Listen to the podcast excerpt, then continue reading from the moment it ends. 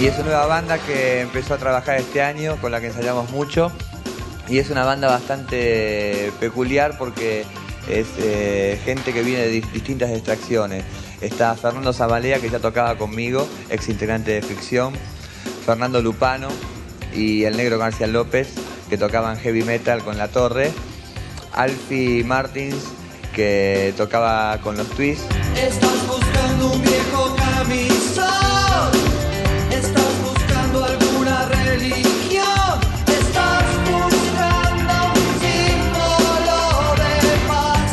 encuentro con Charlie y los enfermeros maravilloso. Estaba empezando a- el primer disco de Man Ray y Charlie estaba audicionando con otras cantantes porque Fabi empezaba también a hacer su carrera solista. Y bueno, allí tomé una, una audición con García en el piano y cantando algún tema de él. Yo estaba así como muy amedrentada, ¿no? Por semejante eh, artista, compositor.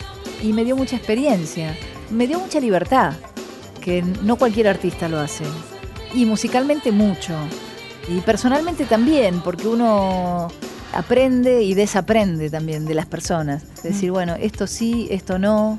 Charlie es un radar, un hombre que tuvo una creatividad y, un- y una musicalidad fuera de lo común, de lo que es la música popular.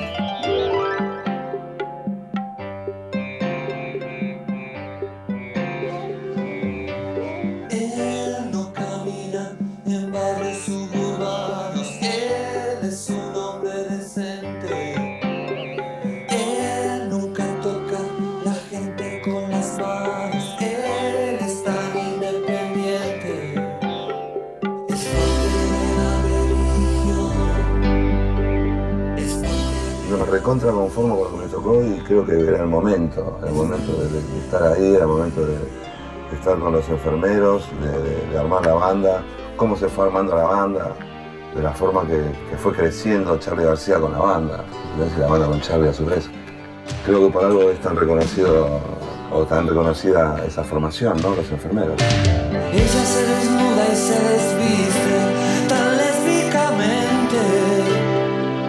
Que el tema habla de, de casi todas las religiones de una forma sutil, con comportamientos. Él, él siente culpa, el cristianismo, eh, él tiene miedo a su mente, un poco las religiones eh, así del oriente. O sea, no hablando en favor de ninguna, no, pero como tics, ¿no? Y bueno, y entonces ahí la película se corta y ella se desnuda y se divide tan lésbicamente y ahí la religión y todo se pasa a un segundo plano y se cae todo. Es como un quiebre de la cosa, ¿no? Es, es por eso esa imagen. Y después viene todo, se construye y se destruye tan rápidamente. Pero digamos, qué sé yo, como es una imagen quizás hasta tipo Prince, ¿no? Así, mm, la ambigüedad. Es un quiebre en, en la película esa. Después de la religión quedé como bastante gastadito, ¿no? De las giras y todo eso. Y de repente empezaron a salir canciones una tras de la otra. Entonces ya luego planeamos dónde hacer el disco, cómo y todo eso. La banda estaba sonando muy bien, decidimos hacerlo casi en vivo, digamos, dentro de un estudio, pero en vivo. Y lo primero que salió fue la música. Y creo que es un disco romántico, porque yo cuando no empiezo a hacer melodías y esas cosas me, me pongo medio romanticón. Y digamos las letras después empiezan a ayudar a, a reforzar esa idea. Es un disco, digamos, no tan pesado como el de la religión, es un disco como más amable de alguna manera.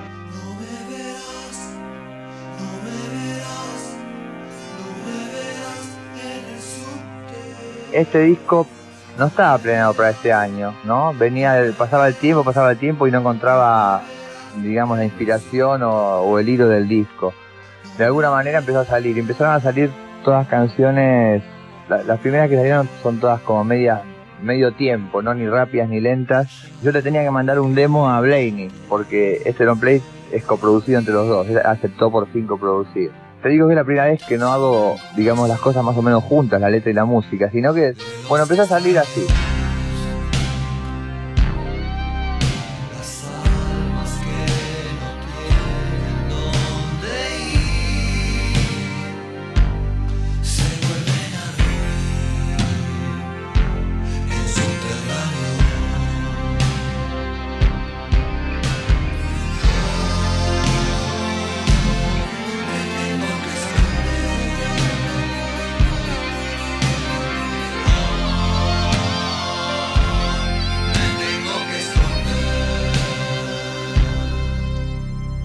Lo armamos con Charlie el Fanti y cada uno fue tocando Lupano y Isabel. Y el zorrito hizo pa pa pa pa pa y se hizo el riff.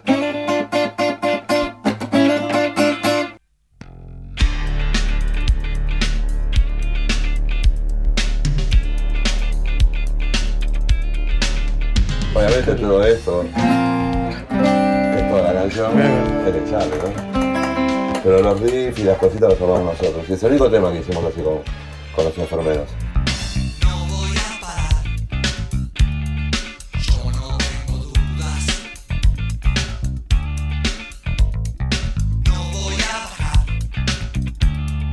Déjalo que. Dije que un disco, bueno, me preguntaron si tenía algo que ver con los derechos humanos. Yo te diría que tiene que ver con los derechos de la mujer, por ejemplo. Es un disco donde la mujer es un personaje más o menos central de la historia. Y es un disco de canciones de amor, pero no de amor así, con mucho azúcar y empalagoso. Es un amor denso también, y un amor con connotaciones de todo lo que pasa acá, hay muchas cosas así. Pero en definitiva es un disco de canciones de amor y yo creo que tiene que ver también con los derechos del hombre. El amor es el primero.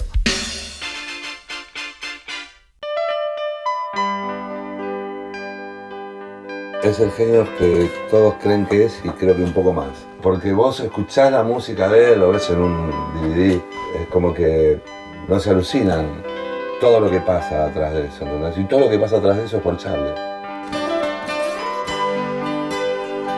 ¿Qué me trae? Estoy en mixing eh, un nuevo álbum. Con mucha producción, pero tiene otro concepto. Es como un autorretrato. Se llama Filosofía Barata y Zapatos de Goma. Y ahí digo la verdad de mí.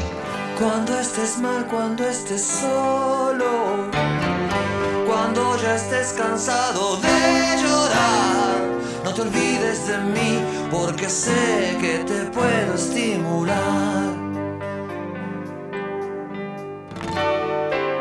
Cuando me mires a los ojos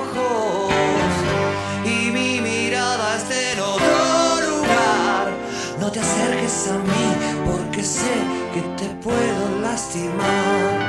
Siempre fue, fue así Charlie, ¿no? Medio un, un creador, un innovador, un artista hiper completo. En su poesía, en su música y en todo su arte. Fíjate que es un artista plástico. Todo lo que pasa es por él. Conozco un empleado que fue muerto de pena, enamorado de las sirenas.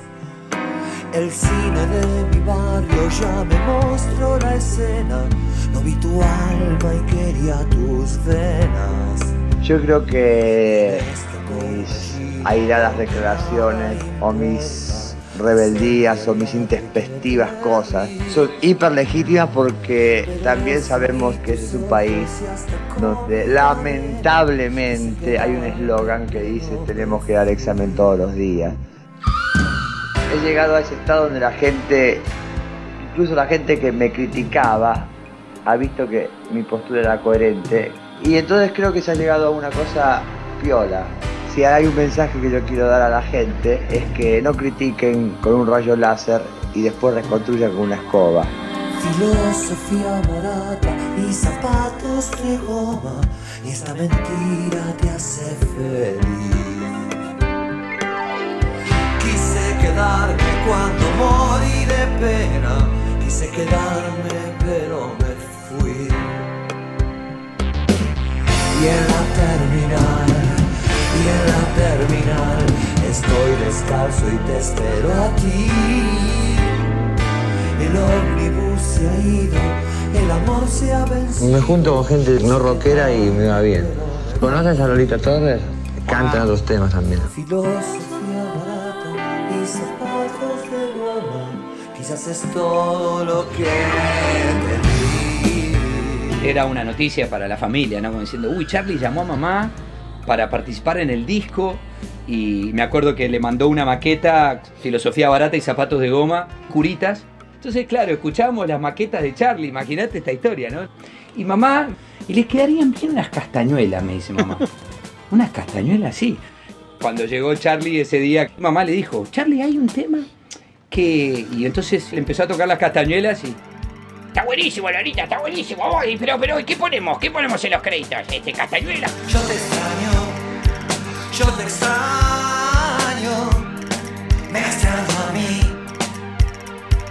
Estoy solo, estoy solo, no estás aquí. Si Jimi Hendrix tocó el himno en Woodstock,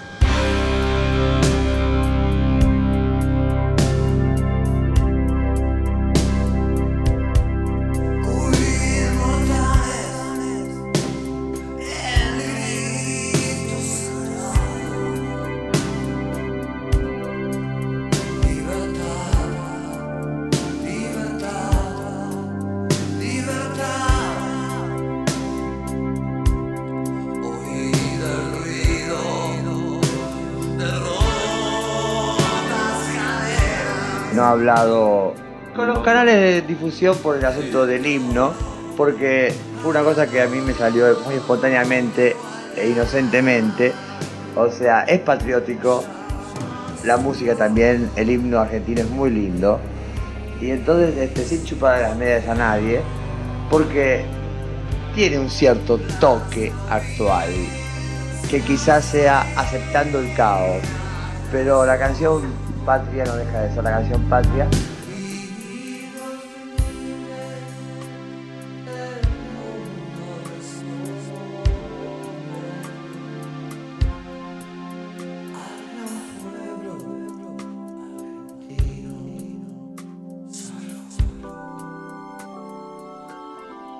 Cuando estás en Barcelona, vos sabés que te vas a caminar por la Rambla, es hermosa, una noche de verano y bueno, mucha gente. Yo nunca vi New York, no sé lo que es París. Vivo bajo la tierra, vivo dentro de mí. Yo no tengo un espejo, no tengo un souvenir. La lágrima me habla y está dentro de mí. Yo solo tengo esta pobre antena que me transmite lo que decir. Mi ilusión, mis penas y este souvenir. Y Charlie y yo solo íbamos caminando, nos sentamos a tomar algo en algún lado y después nos pusimos a caminar. Y, viste, a ver, a ver cómo era, cómo era la onda. Era tarde, era como trasnoche ya, casi la una de la mañana. Y en eso vemos una situación en el medio de la rambla muy violenta, ¿no? Eran dos mujeres que se estaban agarrando trompadas.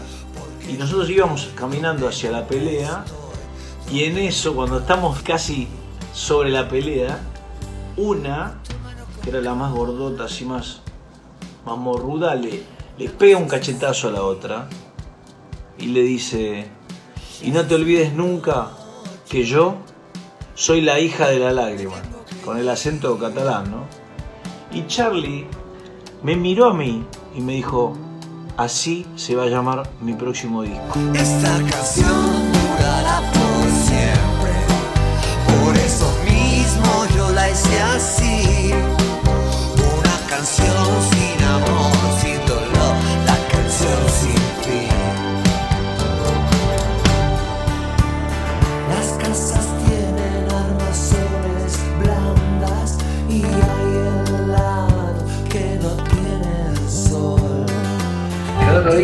cedemos, que eso es hacer la canción en tu casa, pero si dices, este no, quiere estudio tipo nada. O sea, tenía todo el argumento, o sea, lo que está detrás de lo que van a escuchar, o que escucharon o van a ver. Y realmente es como que estaba siguiendo a, a la hija de la lágrima. That's you and your telephone. That's you. Bueno, este. Cerú fue un grupo muy importante para todo el mundo y para nosotros, por supuesto.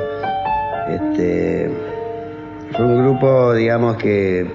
Bueno, Charlie y David estuvieron en Bucios un tiempo. Y bueno, creo que significó, digamos, un comienzo, digamos, de, una historia diferente a lo que había en ese momento.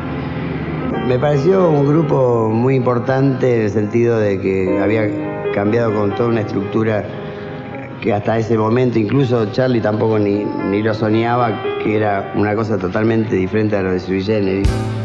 Quiero despertarme en un mundo agradable.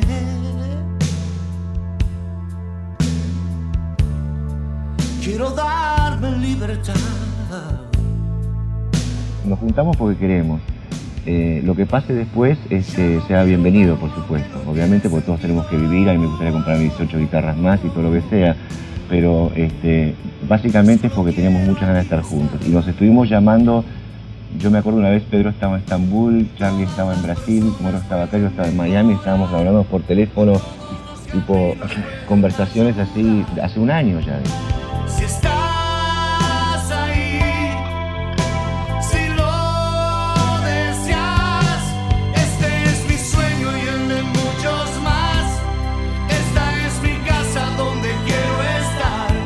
Empezamos con, con las cosas afectivas, de- después con las disculpas del caso de cada uno. Después sacamos algunos escollos del camino y cuando tuvimos más o menos este, la, la cancha lista empezamos a practicar y la bola va y viene.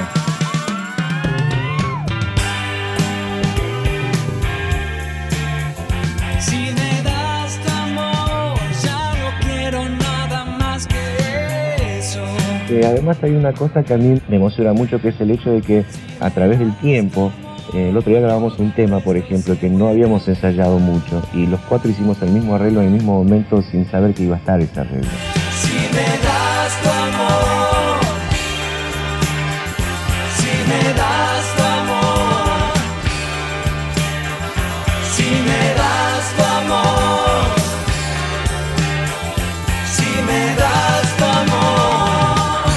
Había una química, esa química sigue estando y ahora le pusimos un poquito más de química nueva. Así que, no, está muy bueno, está muy bueno. Realmente este, los ensayos son, son lindos, la pasamos bien, los temas nuevos vienen alucinantes. O sea, está. 10 años no es nada. Pero todo eso un poco ya, ya pasó.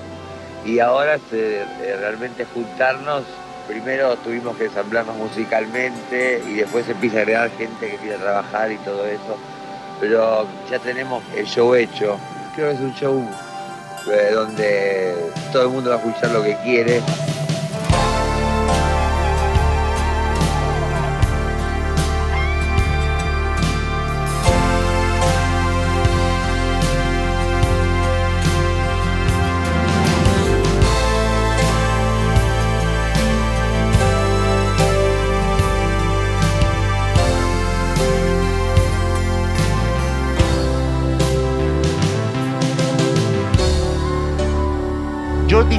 De la gente porque no hubo ni un problema, no pasó nada, fue hermoso, fue divino. Pero Cerú solo puede haber hecho esos conciertos sin necesidad de tanta gente que metí. Es como que yo soy X persona, artista, necesito cuatro tipos que me sigan alrededor. Ridículo, ¿viste? Traté de disfrutar de Pedro, que disfruté mucho de él, disfruté mucho de Moro.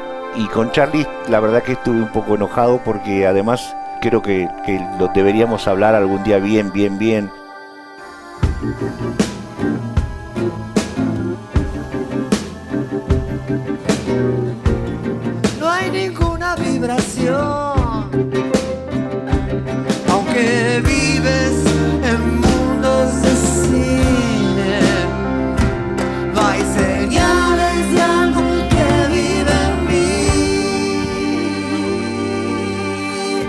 Estaba tocando en el grupo Las Chicas y nos vino a ver a Pri y a mí. Y después del show me vino y me felicitó, me re felicitó así. Entonces me dijo que se tenía que ir de gira y que no tenía guitarrista. García López ya no estaba. Y entonces le pregunté a quién iba a poner y me dijo que nada, que no a nadie porque no le gustaba audicionar gente. Entonces que iba a tocar él. Y yo le dije, ¿cómo? Pero llévame a mí. Yo soy muy tímida normalmente y me salió como una cosa. Llévame a mí. Y él, bueno, me dijo, hablemos, hablemos y vemos. Entonces lo pasé a buscar, fuimos a la sala de ensayo y estábamos los dos solos, yo sentada en una banquetita así alta. y era en el teclado. Y empezamos a tocar temas de él, promesas sobre el bidet, beso por vos, un montón de... Y estuvimos como cinco horas tocando, después zapando cosas, tocando. Ya dijo, bueno, ya está.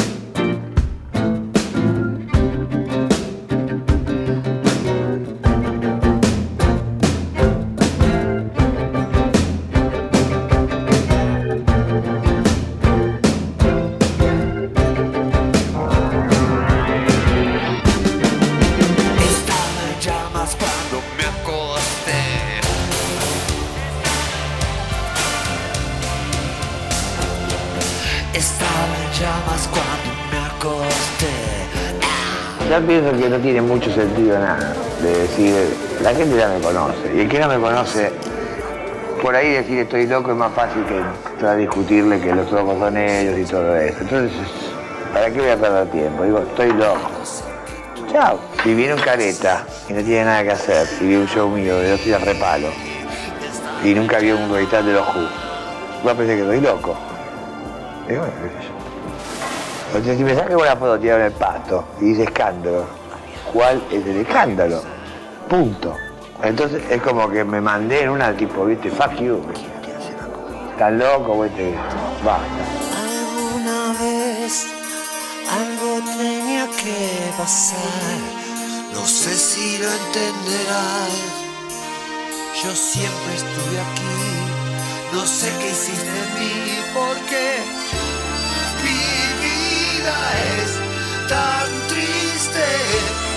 Yo sé que existe la voz. La voz. Es buenísimo el disco. O sea, no sé, el método de buscar una cosa y encontrar otra y seguir es bueno. Volví al estudio y encontré la cinta que había grabado el año pasado. Y arriba de eso grabé voces. Creo que, no sé, Say No More es el sello. No sé si ponerlo como título. Como mata el viento norte cuando agosto está en el día y el espacio nuestros cuerpos ilumina. Me habló el señor este, Rubén Aprile para decirme de que él tenía la idea de que yo grabé un disco homenaje a Charlie García. Nunca pensé que era tan difícil realmente, ¿no? Porque fue difícil para mí. Trabajar con Mercedes fue un gran placer. Se deja dirigir muy bien. Y bueno, la pasé muy bien. Fue increíble. Por favor,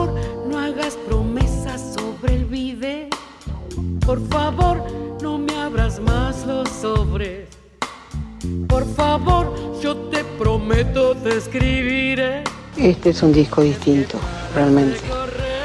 Yo nunca había cantado, por favor, hagas promesas sobre el video. Por favor, entonces, para mí es una, una historia nueva, una historia distinta. No es un problema de la letra, estoy hablando en el ritmo.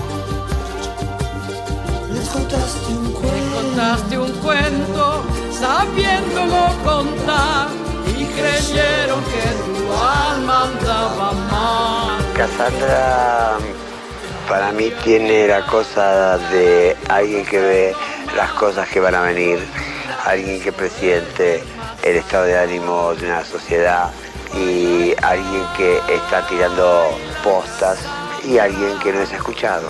Y me pareció como que tenía mucho que ver, incluso ese diálogo, yo lo siento como un diálogo, yo me adelanto a ella y le digo, les contaste un cuento.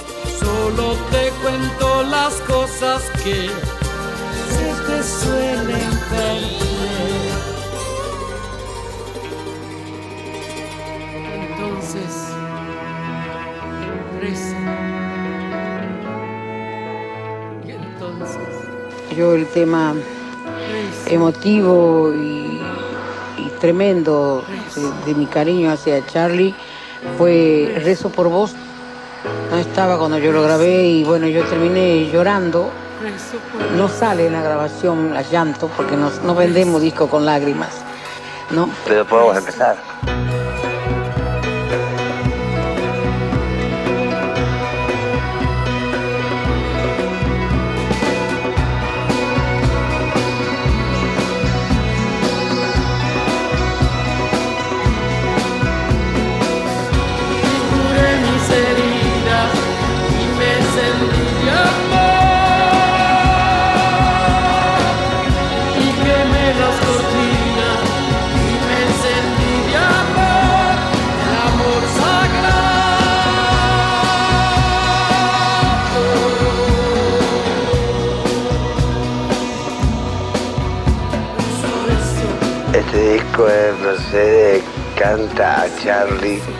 Y los dos estamos cantando a El Futuro.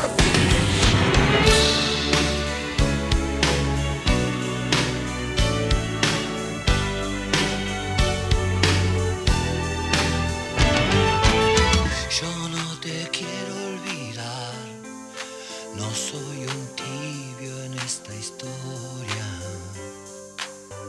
Yo no te voy a olvidar,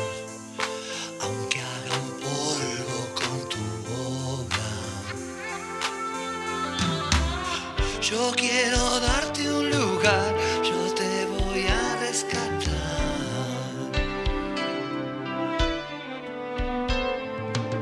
Yo te voy a transportar desde las sombras a mi corazón.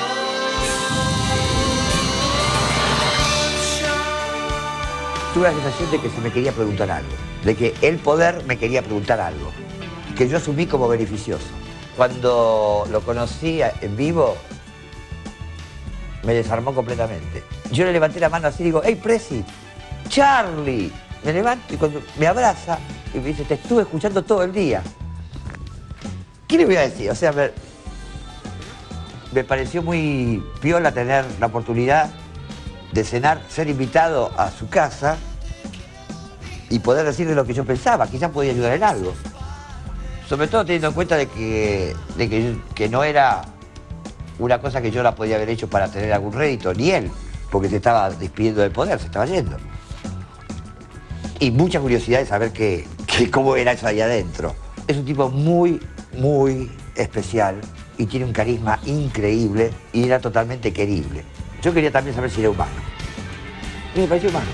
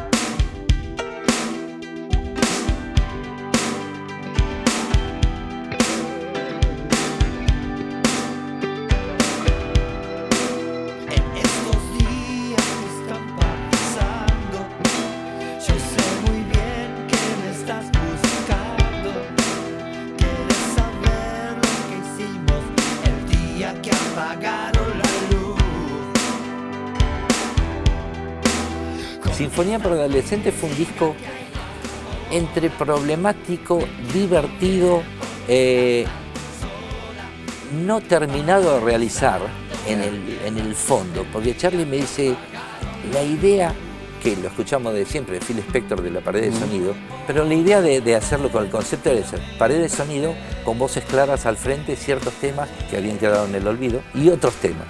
Digo, vamos a hacerlo, me- me parece bárbaro. El riesgo y mi temor era Josecito prolijo en el estudio con el quilombero de García. Se convirtió en una cosa divertida cuando nos empezamos a adecuar yo a él y él a mí. Y lo, lo logramos fantásticamente bien.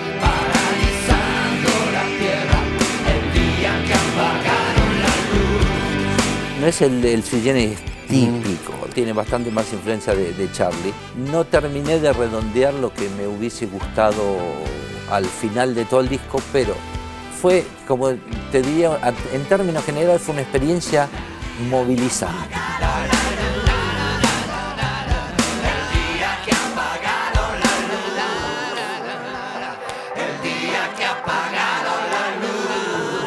Me puse tan contento de, de verlo bien, primero como persona, ¿no? Y después musicalmente, ¿no? Que tenía la misma voz, que estaba todo bien. Él enseguida pensó en todo, claro, como tocar y todo eso. Y Luciano fue una de las cosas decisivas para hacerlo de boca. Siempre el mismo terror a la soledad.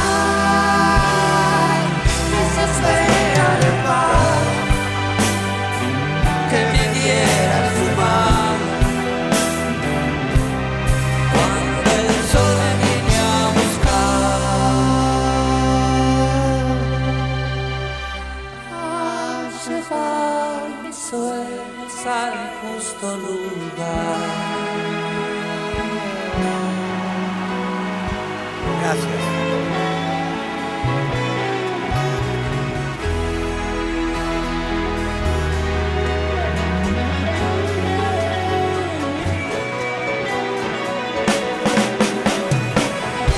El secreto, yo creo que el idealismo, el amor y el público, ¿por qué no? Yo no estaba muy bien y la gente me tiraba buena onda y todo eso. Exageré unas partes de mi personalidad que no eran muy agradables, pero nunca estuve loco.